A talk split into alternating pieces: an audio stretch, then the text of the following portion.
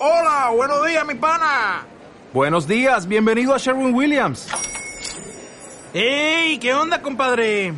¿Qué onda? Ya tengo lista la pintura que ordenaste en el ProPlus app. Con más de 6.000 representantes en nuestras tiendas listos para atenderte en tu idioma y beneficios para contratistas que encontrarás en aliadopro.com. En Sherwin Williams somos el aliado del PRO.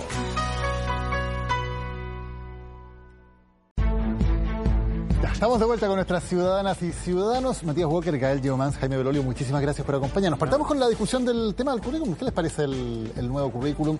Está esto de la asignatura de historia, que por cierto es lo más polémico, Matías. Bueno, yo creo que quedó claro que el Consejo Nacional de Educación es una suerte de contraparte sana del Ministerio de Educación. Esto no es una decisión de este gobierno, viene del gobierno anterior. Yo soy partidario, una opinión muy personal, de que historia y educación física sean parte de los ramos obligatorios. Historia, porque lo dijo bien Carlos Peña, para entender al ser humano hay que entender lo que uno ha sido en el pasado. Y educación física, porque yo creo que para miles de estudiantes hoy día la única posibilidad de hacer deporte, de educación física, en los colegios, en los liceos y deberá ser obligatorio porque una política social tiene que ver también con un tema de salud. Sí, yo comparto también que deberían ser obligatorios, porque a mí me parece que lo importante, eh, sin eh, denostar, porque de hecho estoy de acuerdo con dar mayor flexibilidad, yo creo que no se trata de eso, sino que, que cuáles son los ramos que efectivamente vamos a considerar que son comunes. Eh, a mí me parece que historia, educación física deberían ser comunes a todos, independiente de si es científico, humanista o también técnico, porque también creo, y ahí comparto la opinión, que la historia es algo que debería también, no solamente, aunque se, como se junte toda esa materia en primer y segundo medio, yo dudaría si efectivamente se puede realmente pasar bien los ramos cuando se acopla todo en, tan poco tiempo. Y educación física me parece por un tema de salud que también es evaluable, ¿cierto? Sobre todo por los índices de obesidad que hay en nuestro país. Yo haría, de hecho, aún más allá. Yo no haría ningún ramo obligatorio. Yo haría que en tercer y cuarto medio todos fueran electivos. Eh, ninguno. Yo haría que todos fueran electivos como han hecho, digamos, en otras partes del mundo. Yo creo que la clave en tercer y cuarto medio es que los estudiantes aprendan a aprender. Y hoy día tenemos, lamentablemente, el mismo currículum de hace 100 años atrás. Se han cambiado algunas cosas, pero es la misma lógica de hace 100 años atrás. Entonces, si seguimos para los próximos 15 años enseñando igual que hace 100 años atrás, simplemente no, no va, va, a colapsar el sistema. Y una sola cosa, el contenido de historia que ustedes han hecho referencia, que me parece que es súper importante, yo estoy de acuerdo con ustedes que historia es clave, pero ya desde el 2002 en adelante, que todo el contenido de historia está en primero y segundo. Entonces, lo que pasaba en tercero y cuarto es que había profundización y educación cívica. Por tanto, hoy día existe la misma posibilidad, no cambia nada eso. Va a existir también educación cívica, que fue parte de lo que nosotros mismos votamos y reclamamos, y va a existir filosofía, que es parte del el debate de esta eh, conciencia crítica que también tiene que generarse, junto con igualar la cancha. ¿Por qué? Porque antes los liceos técnicos profesionales no tenían filosofía, ni tampoco tenían educación física. Y los colegios estaban ocupando sus horas de libre disposición para tener educación física. Entonces, yo soy fanático de la educación física, fue el único premio que me gané en el colegio. Eh, pero el, punto es que para generar el hábito de la educación física, tú tienes que partir desde que son más pequeños. De lo contrario, se transforma más bien la hora de educación física en, el, en la que hay que saltarse. Entonces, la generación del hábito que es clave tiene que ser desde que son más pequeños. Sí, ahora, eh, nosotros habíamos aprobado en el primer gobierno del presidente Piñera eh, una reforma para duplicar las horas de educación física de dos a cuatro horas. Eso hoy día se está ejerciendo respecto al primer ciclo entre primero y cuarto básico, después quedó en dos horas, pero en tercero y cuarto medio yo creo que hay que eh, motivar. Yo creo que hay que instalar una política, además de infraestructura. insisto, para miles de estudiantes es la única posibilidad que tienen de hacer deporte, de educación física. Es una pena, tenemos que estimular una política deportiva eh, mucho mayor. Pero yo creo que deberá ser obligatorio, deberá ser el desde, el poder hacer actividad física y de esa manera generar hábitos desde también la educación media. ¿En el Congreso se puede hacer algo o esto ya está zanjado? Bueno, yo, entiendo que desde, bueno, ahí al menos hay una instancia en donde se va a ir a explicar lo que se hizo, que creo que ahí también hay harto tema que, conversar. Eh, pero entiendo que ya sería algo, eh, por lo menos hasta ahora, zanjado por el, organismo que, es competente. Ahora, yo creo que también es, eh, hay un debate también de fondo en esto, es cómo nosotros determinamos, por ejemplo, los ramos obligatorios, que claro, hay un organismo que me parece que tiene un insumo relevante, pero también hay otros actores que deberían haber sido escuchados en esta pasada por ejemplo el Colegio de Profesores, y lo ha señalado también estos últimos días, que es parte de su demanda, de su movilización, que va a ser en un par de días más, y, y me parece que era relevante, por lo menos en términos de la malla curricular, cómo nosotros queremos engrosarla, que es lo común de lo que hablamos ahora y cómo queremos flexibilizar. ¿En qué ramos son flexibles? Porque al parecer, y eso a mí me preocupa, lo flexible siempre ha estado cargado para el lado humanista. ¿Y por qué no al lado científico también puede ser igual de flexible? Y creo que eso también denota que hay preocupaciones detrás. ¿Qué es lo que determina la flexibilidad? Es porque queremos realmente tener trabajadores detrás de eso con un perfil determinado, eh, técnico, en fin, porque hay intereses a lo mejor de desarrollo económico que están detrás y que me parece bien, solamente que demos entonces un debate más amplio, incorporemos a todos los actores en ello. Claro, pero, pero en esta vez no, pasa eso, Gael, porque al, revés, como se hace obligatorio educación ciudadana, que se llama, y filosofía, es precisamente por el área no de las ciencias duras, llamémoslo así, sino que son las ciencias sociales. Entonces, eh, no, es que se esté pretendiendo ni haya una cuestión como oculta detrás de, no, mire, solamente queremos formar, formarlos como para el mercado laboral. Al contrario, se está diciendo que se necesita un conocimiento que es más generalista, en un mundo que después empieza a ser muy específico y que está cambiando de forma permanente. Entonces, una cosa sobre educación física, que yo creo que es importante lo que dice Matías si el colegio decide hacer educación física, eso no es voluntario para el alumno. Cuando el colegio, dentro de su decisión, dice, ok, una de esas horas es educación física, eso es obligatorio para el alumno. Entonces, a mí me parece bueno también dejar que la comunidad decida ese tipo de cuestiones, porque de lo contrario, seguir forzando a que todo el currículum es obligatorio es lo que hace hoy día en los cabros de tercero y cuarto medio, que a mí me toca mucho ir a colegios, conversar con ellos, que te dicen, no entiendo por qué me pasan esta materia, no tiene ningún sentido, me están repitiendo la materia que ya pasé antes. Entonces, yo veo que aquí es el primer intento de verdad de poner ramos y poner materias que miran hacia el futuro, que permiten adaptarse a los cambios evidentes que estamos viviendo hoy día. Y mirando al futuro los quiero cambiar de tema, porque el sábado, futuro inmediato, tenemos la cuenta pública del presidente Piñera, la primera que va a ser además en horario prime, así que hay varias novedades. ¿Cómo ven que llega el gobierno a esta, a esta semana que de alguna manera ha marcado como importante? Yo creo, Daniel, que el gobierno está al debe en la gran expectativa que generó, que reactivar la inversión y el empleo. Hoy día veíamos la encuesta Mori, este barómetro, que señalaba, me llamó mucho la atención, eh, del año 2018 al año 2019, lo que más sube como preocupación de los chilenos es el empleo, los salarios y la falta de empleo. Todo lo demás se mantiene, la delincuencia baja un 1%, la preocupación por la corrupción eh, sube, eh, la salud se mantiene un 10%, pero aumenta de un 16% a un 21% la preocupación de los chilenos por la falta de empleo, por los salarios de mala calidad. Yo eso uno también lo ve en regiones.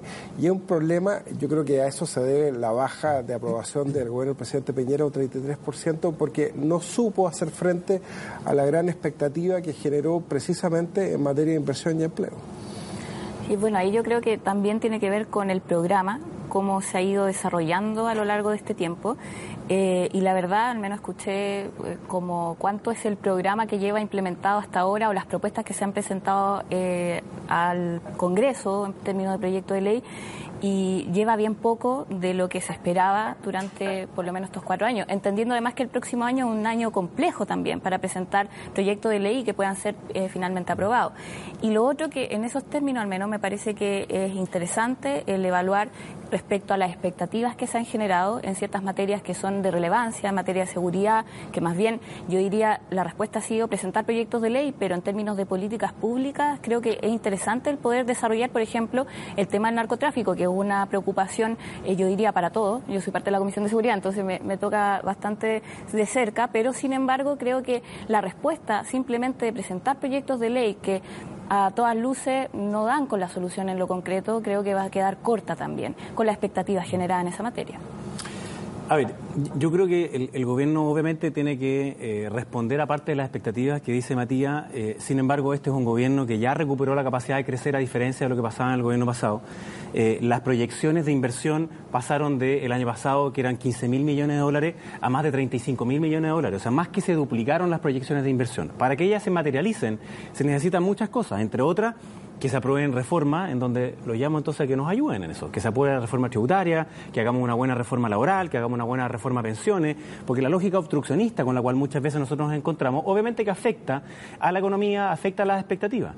Y por supuesto que Chile, así como el gobierno pasado y aquí también nos pasa, no es inmune a lo que pasa en el resto del mundo. Entonces esta guerra comercial entre Estados Unidos y China, obviamente que también nos afecta. Nos afecta por el cobre, nos afecta por muchas otras cuestiones. Entonces yo creo que el gobierno tiene que hacerse cargo de esas expectativas, pero también de otra cosa que me parece que es muy relevante, de darle un contenido a las distintas reformas que se han propuesto en materia de salud, en materia tributaria, en materia laboral, y que para mí lo que los une es más bien la lógica de la clase media protegida, que hay una decisión no que se vaya a revolcar en su tumba eh, Milton, digamos, como escribiste tú el fin de semana, porque eh, es pasar al, al, segundo estadio. O sea, una vez que ya te preocupas de bajar la pobreza del 45 al 10%, por supuesto que viene una siguiente situación, que es que hay una gran cantidad de personas de clase media que están cerca de la vulnerabilidad y si les pasa algo, en materia de salud, en materia de pensiones, en materia de educación, si los asaltan, etcétera, pueden volver a bajar a una condición crítica. Entonces, ahí me parece que es clave que el, el, gobierno ponga ese foco en sintonizar con la mayoría de los chilenos. A ver, dos cosas para que vayamos contraveniendo algunas cosas. Eh,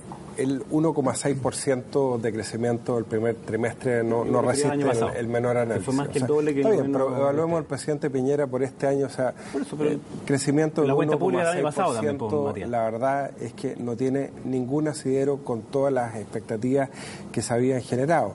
Eh, en segundo lugar, eh, este programa de, de, clase media protegida, la única innovación concreta es respecto de las cirugías, que me parece muy bien, de alto costo. Yo digo, bueno, partamos por la Ley Nacional del Cáncer, que, que, un proyecto de ley que está en el Senado y, ojalá que eso sea lo primero, o sea, que efectivamente podamos darle cobertura a toda la clase media respecto de las enfermedades catastróficas. Lo demás es un conjunto de leyes que ya están eh, vigentes. Pero efectivamente, Jaime, el gran problema eh, es con las expectativas. Fíjate que en materia de delincuencia, lo decía ayer Claudia Pizarro, eh, alcaldesa La Pintana, que ha sido un ejemplo de lucha contra el narcotráfico, de manera muy valiente, incluso cuando fue candidata y se enfrentó al narcotráfico, lo mismo que Felipe del Pin, lo han dicho. O sea, más que nuevos proyectos de ley, y en eso Gael tiene toda la razón, lo que se necesita es actitud. ¿Por qué tiene que haber un proyecto de ley para terminar con estos fuegos artificiales y estos narcos funerales. Hay que aplicar la ley de control de armas. ¿Qué no hicieron ustedes en cuatro años, que Matías? está vigente. Pues, mira, no tenían la actitud mira, en los yo últimos la primera cuatro años. vez, Jaime, que No, que, quisiera preguntarte para saber qué, cuál es la actitud que el, necesitamos para superarlo, porque yo creo que es un tema la que es transversal. del Congreso, y tú fuiste no, no, no, parte del gobierno de eso pasado, también, porque ya que no se necesitan el leyes. gobierno pasado presentó la agenda corta antidelincuencia. O sea, hay que hacer leyes. Que aprobamos en el Congreso Nacional. Entonces las herramientas ya están. Ya, pero ¿cuál es la actitud que se necesita? Porque tú dices que, que no que, necesitan leyes, necesitan actitudes. Ahora, ¿Cuáles son ellas que ustedes tiene que hicieron y que ahora no estamos haciendo? la ley de control de armas y tiene que aplicar la agenda corta antidelincuencia que aprobamos tú y yo en la legislatura pasada en el Congreso Nacional. No se requiere una ley para terminar con los narcos funerales que finalmente ¿Pero por qué no se acabaron en el gobierno pasado? Esa es mi pregunta. Es que, Jaime, pues yo esto creo que... pasó en el primer gobierno de Piñera. Tú sabes que me llamó y pasó un ex también. general director pero, pero de Carabineros. Es que, Matías, que no entiendo algo, porque tú dices que, tú dices que falta una actitud. Entonces, mi, mi, pregunta es, ¿cuál es la actitud que tuvo el gobierno que tú, que tú impulsaste con tanta fuerza que no terminó con los narcos funerales y ahora sí, ¿cuáles son esas? agenda corta Ah, o sea, son leyes. Aprobarla. No, sí, pero ya creo, la, pero ahora hay que aplicarla. estamos presentando Ahora hay que también aplicarla. que me, a mí me parece que eh, no, no viene al caso el echarnos la culpa de entre un gobierno a otro. El tema es encontrar las soluciones supuesto, que son necesarias para la, eso es lo que para la La ciudadanía. y creo que es, en eso tenemos que enfocarnos. Y eh, al menos hasta ahora no se han presentado al menos una actitud que sea preponderante en materia de políticas públicas, por ejemplo, en materia de el tratamiento de, de drogas. ¿Pero como cuál? De verdad, como, me gustaría como saber cuál cuál, es la propuesta en materia, en materia de reinserción y rehabilitación, la inversión del Estado, la verdad, es bien deficitaria. Tenemos solamente una institución a cargo de la rehabilitación y que tiene que ver con Senda y que además está en el Ministerio del Interior.